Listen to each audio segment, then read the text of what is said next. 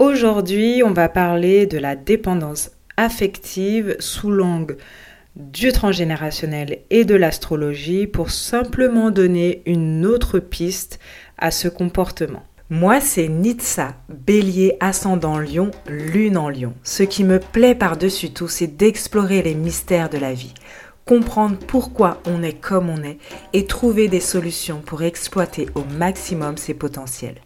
Ma maison 8 dominante me pousse à explorer ce qui est caché, à sortir de l'ombre les tabous, les mettre en lumière pour se transformer, se renouveler jusqu'à être parfaitement authentique.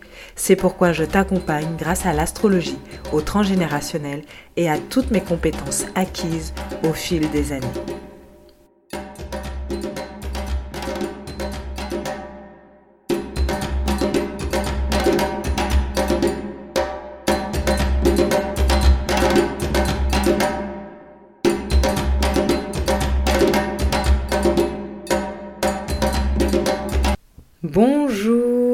Bienvenue dans ce nouvel épisode de podcast du podcast Tabou.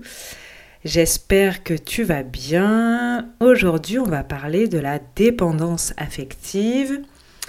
Euh, voilà, j'avais envie d'en parler. Euh, je trouve que c'est bien d'avoir d'autres pistes sur ce comportement. Mais avant de parler des causes transgénérationnelles ou euh, des possibles causes astrologiques, on va dire, on va dire ça comme ça, euh, je vais un peu redéfinir ce que c'est la dépendance affective parce que je trouve que on en parle hmm, assez facilement. Euh, oui, lui, il est dépendant affectif, etc. Donc, j'ai pris, j'ai pas inventé, hein, je vais simplement lire une définition que euh, j'ai trouvée sur un site de psychiatrie. Même si la dépendance affective n'est pas une maladie psychiatrique, genre on va pas t'enfermer parce que tu es dépendant affectif, ok, calmons-nous. Euh, mais en tout cas, euh, les médecins et psychologues sont plus à même de définir de façon précise des comportements liés à des facteurs quand même psychologique. Donc, dans la dépendance affective, euh, la personne ignore certains de ses propres besoins pour obtenir euh, de la réassurance à court terme, à court terme auprès d'une personne tierce. Et cette réassurance affective peut mettre en péril la relation sur le moyen ou le court terme, forcément, parce que euh, la relation n'est pas basée sur quelque chose de sain. Alors les signes selon de la dépendance affective dans la relation sur ce site-là, donc euh, les signes qui montrent qu'il y a une dépendance affective dans la relation, eh bien une tendance à solliciter en permanence la vie de l'autre, difficulté à se séparer, difficulté à prendre une décision seule, recherche d'approbation en permanence, euh, demande permanente à l'autre de réassurance affective, tolérance à des choses intolérables de la part de la personne dont on est dépendant. Donc euh, on accepte d'être brimé, humilié, euh, voire maltraité physiquement. Euh, relations de type fusionnel, exigence de proximité, refus que l'autre s'éloigne, suspicion, tendance à hyper solliciter le partenaire, difficulté à percevoir les signes rassurants envoyés par l'autre, refus de tenir compte du nom de l'interlocuteur, la personne qui est dépendante affective, elle a du mal à accepter l'indisponibilité de l'autre, il y a un chantage affectif. Euh, donc euh, la personne dépendante affective le subit, mais aussi le provoque. Il y a une tendance à négliger les autres relations, une faible affirmation de soi, un refus d'imaginer une vie sans le partenaire actuel euh, et des préoccupations exagérées au sujet de la relation. Les signes psychiques aussi de la dépendance affective, ça va être une crainte du célibat, de la solitude, une quête affective, euh, une incapacité à se rassurer par soi-même, un doute permanent sur l'affection de l'autre, Donc ce doute, il peut être constitué euh, d'idées obsédantes, une faible estime de soi, une incapacité à faire des choix, une tendance à prioriser les émotions à court terme au détriment des conséquences à long terme, une préoccupation exagérée pour la relation, une tendance à la décortiquer et lui consacrer trop d'attention, une impulsivité et un, un perfectionnisme de peur de déplaire. Voilà, donc ça c'est la définition de la dépendance affective. Et donc euh, forcément, quand on parle de dépendance affective, les premières causes auxquelles euh, on fait référence, euh, auxquelles on pense en tout cas, c'est le fait de ne pas avoir eu une enfance qui a nourri l'affect, qui a rassuré, une enfance qui n'était pas sécurisante sur le plan affectif. Euh, et ce pour plusieurs raisons. Donc euh, un désintérêt euh, pour les besoins de l'enfant, notamment lors d'une éducation type good girl. Donc j'ai fait un épisode de podcast si jamais tu ne l'as pas entendu et que cela t'intéresse. Mais rapidement, l'archétype de la good girl, elle a été élevée dans, par des parents qui faisaient passer l'apparence avant les besoins de l'enfant.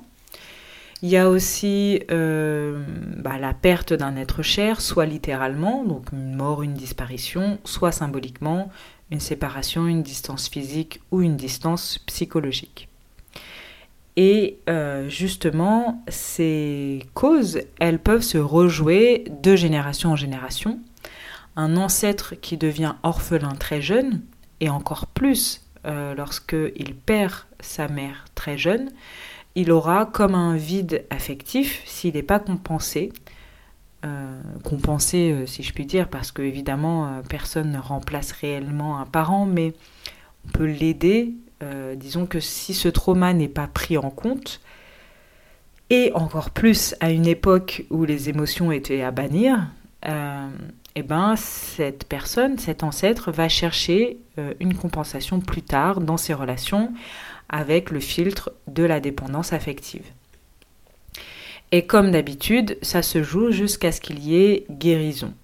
Donc les descendants euh, peuvent même choisir des partenaires qui rappellent cette personne qui a laissé un vide affectif. Donc euh, les descendants, donc c'est-à-dire euh, ton arrière grand-père a perdu sa mère très jeune, eh bien euh, ensuite en compensation, plus tard, il va avoir euh, peut-être des comportements de dépendance affective envers euh, ses partenaires.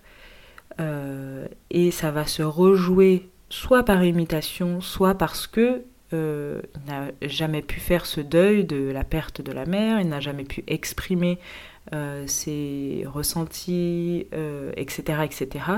Et donc ça va se rejouer sur les descendants. Et les descendants vont rejouer ça en choisissant des personnes, euh, la personne qui a laissé un vide affectif, donc autrement dit la mère de ton grand-père. Soit par le choix d'un partenaire, par le choix d'un partenaire qui peut avoir le même prénom, voilà, Géraldine, Francesca, je sais pas, la même date de naissance, la même origine, ou alors il ça se rejoue.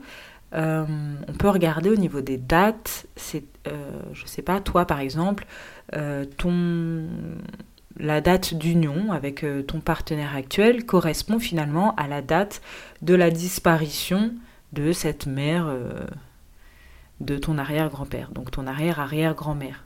La disparition donc symbolique ou réelle de l'ancêtre. Il y a une répétition de schémas de dévalorisation. Donc, il faut, euh, il faut, en tout cas, aller regarder dans l'arbre si euh, rechercher en fait des dates communes avec ses ancêtres à plus ou moins 7 jours. Euh, rechercher aussi un drame du type euh, voilà, décès d'un enfant jeune, décès d'un parent avec un enfant en bas âge. Au niveau astrologique, euh, plusieurs placements peuvent amener à un comportement de dépendance affective. Alors, attention, on prend ça avec du recul, euh, car euh, malgré les placements que je vais évoquer, l'être humain, il a son libre arbitre. J'essaie d'apporter des raisons à ce comportement de dépendance affective qui ne soit pas uniquement dû à une enfance entre guillemets difficile avec ses parents. Mon but, c'est juste d'apporter un autre éclairage, un autre regard. Euh, mais c'est pas de dire si tu as telle planète, tel placement, tel signe, tu es forcément comme ça. On va pas aller se créer un comportement euh, de dépendance affective parce que euh, j'ai dit que euh, les personnes qui ont ces planètes-là dans telle maison ou dans tel signe ont un comportement de dépendance affective. D'accord? Si ça ne te correspond pas, tant mieux pour toi. Tout comme un arrière-grand-père qui est devenu orphelin, ça ne veut pas dire que pour les générations suivantes, eh bien, euh, on va euh, tous euh, être dans des relations avec une dépendance affective. Non. Des causes, ça ne veut pas dire que une même cause n'engendre pas les mêmes conséquences. Donc en astrologie, un même placement n'engendre pas un même comportement parce qu'on a son libre arbitre, parce qu'il y a aussi quand même le fait que euh, tu es grandi dans telle famille, dans tel contexte, dans tel pays, euh, et que du coup tu ne tu vas euh, pas forcément réagir de la même façon qu'une personne qui aura les mêmes placements que toi, les mêmes dominances, les mêmes dominantes au niveau des signes astrologiques. Donc, prends ce qui te parle le plus, remets en contexte avec ta vie présente, ton évolution aussi, parce que peut-être que tu as été dans un, schéma de dépendance affective il y a longtemps, ou que tu connais quelqu'un qui l'était il y a longtemps, mais qui ne l'est plus. D'accord? On évolue, on n'est pas enfermé dans notre clan familial, dans notre thème astrologique. Je donne uniquement des pistes. Ok. Alors, au niveau astrologique, eh bien, s'il y a une dominance de euh, certains signes dans le thème astral, ça peut montrer, euh, ça peut euh, tendre, ça peut plus facilement, disons que la personne, donc voilà, ce que je vais évoquer en astrologie, ça va juste dire que il est plus facile pour ces personnes qui ont euh, ces, placements de tendre vers une dépendance affective. Mais ça ne veut pas dire qu'elles vont forcément tendre vers une dépendance affective. Je crois que tu as compris ma mise en garde. Donc, euh, prédominance du signe de la balance. Euh, en gros, sans l'autre, je ne suis que la moitié de moi-même du signe des poissons, euh, puisque le signe du poisson c'est un être, euh, c'est un signe vraiment de fusion, et, bah, et donc forcément on ne peut pas fusionner tout seul. Euh, prédominance aussi du signe du cancer, qui, qui attache une grande importance à avoir un foyer, quelque chose de, de construire quelque chose, euh, de construire un foyer. Euh, et donc avoir peut-être ce sentiment de euh, bah s'il n'y a pas ça, plus rien n'a d'importance. S'il n'y a pas, si j'ai pas un partenaire à aimer, plus rien n'a d'importance. Une prédominance aussi du signe du taureau, qui va être un peu possessif, voilà, je dépends de toi car tu es à moi comme tout ce que je possède et il n'est pas question que tu te dérobes à moi. Ma jalousie me rendrait fou. Ensuite, il y a certains aspects euh, qui peuvent évoquer une dépendance euh, affective. Donc, les aspects en gros, les planètes entre elles interagissent, les planètes interagissent entre elles, et donc ces interactions peuvent être euh, neutres, facilitatrice ou challengeante. Et donc les euh, interactions un peu challengeantes, euh, on appelle ça des dissonances. Si tu sais pas de quoi je parle, viens me voir, on va en discuter. Mais en gros, une dissonance Vénus-Saturne, ça peut montrer un pessimisme amoureux, l'impression que la relation va forcément se terminer. Et donc ça peut aussi remonter encore une fois à l'enfance avec un manque d'estime de soi et euh, du coup une dépendance aux attentions, aux mots doux, aux preuves d'amour pour euh, se prouver sans cesse que euh, on se trompe sur l'issue envisagée de la relation. On pense que la relation va se terminer, mais on aimerait bien se tromper, donc on va demander, sur solliciter le partenaire pour qu'il nous réassure de son affection. Une dissonance aussi Vénus-Pluton, euh, où là il y a euh, une dépendance un peu à, l'intensité, à la passion, euh, et du coup la personne aura du mal à laisser de l'espace, un jardin secret à l'autre. et voilà, voudrait vraiment être en fusion finalement, être de façon intense tout le temps dans la relation. Il y a euh, aussi des placements euh, qui peuvent évoquer une dépendance affective. Donc par exemple, la Lune ou Vénus en maison 7 euh, donne un facteur de dépendance affective.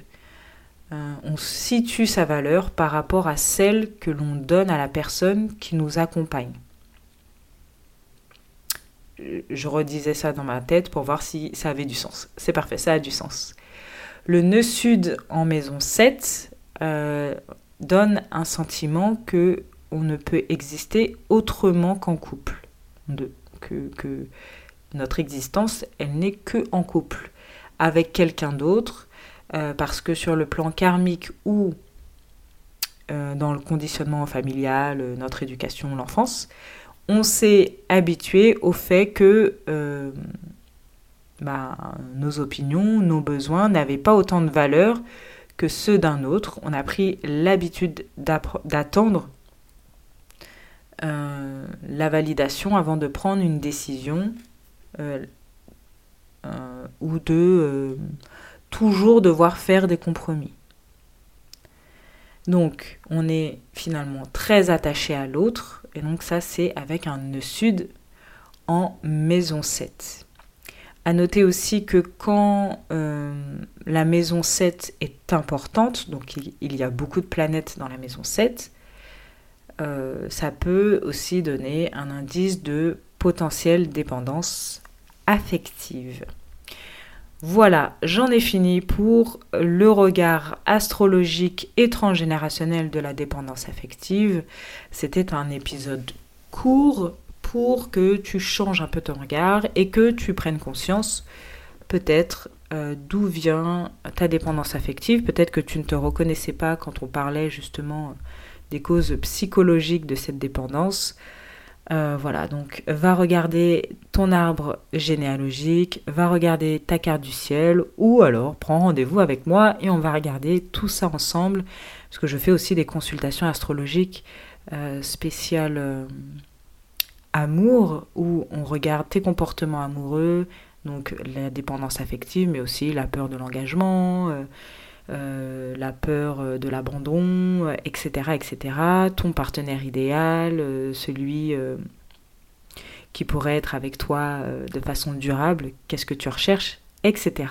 Bref, j'espère que cet épisode t'aura plu. N'hésite pas à venir commenter, me dire, me donner ton avis et partager autour de toi. Je te souhaite une très bonne journée et à très bientôt.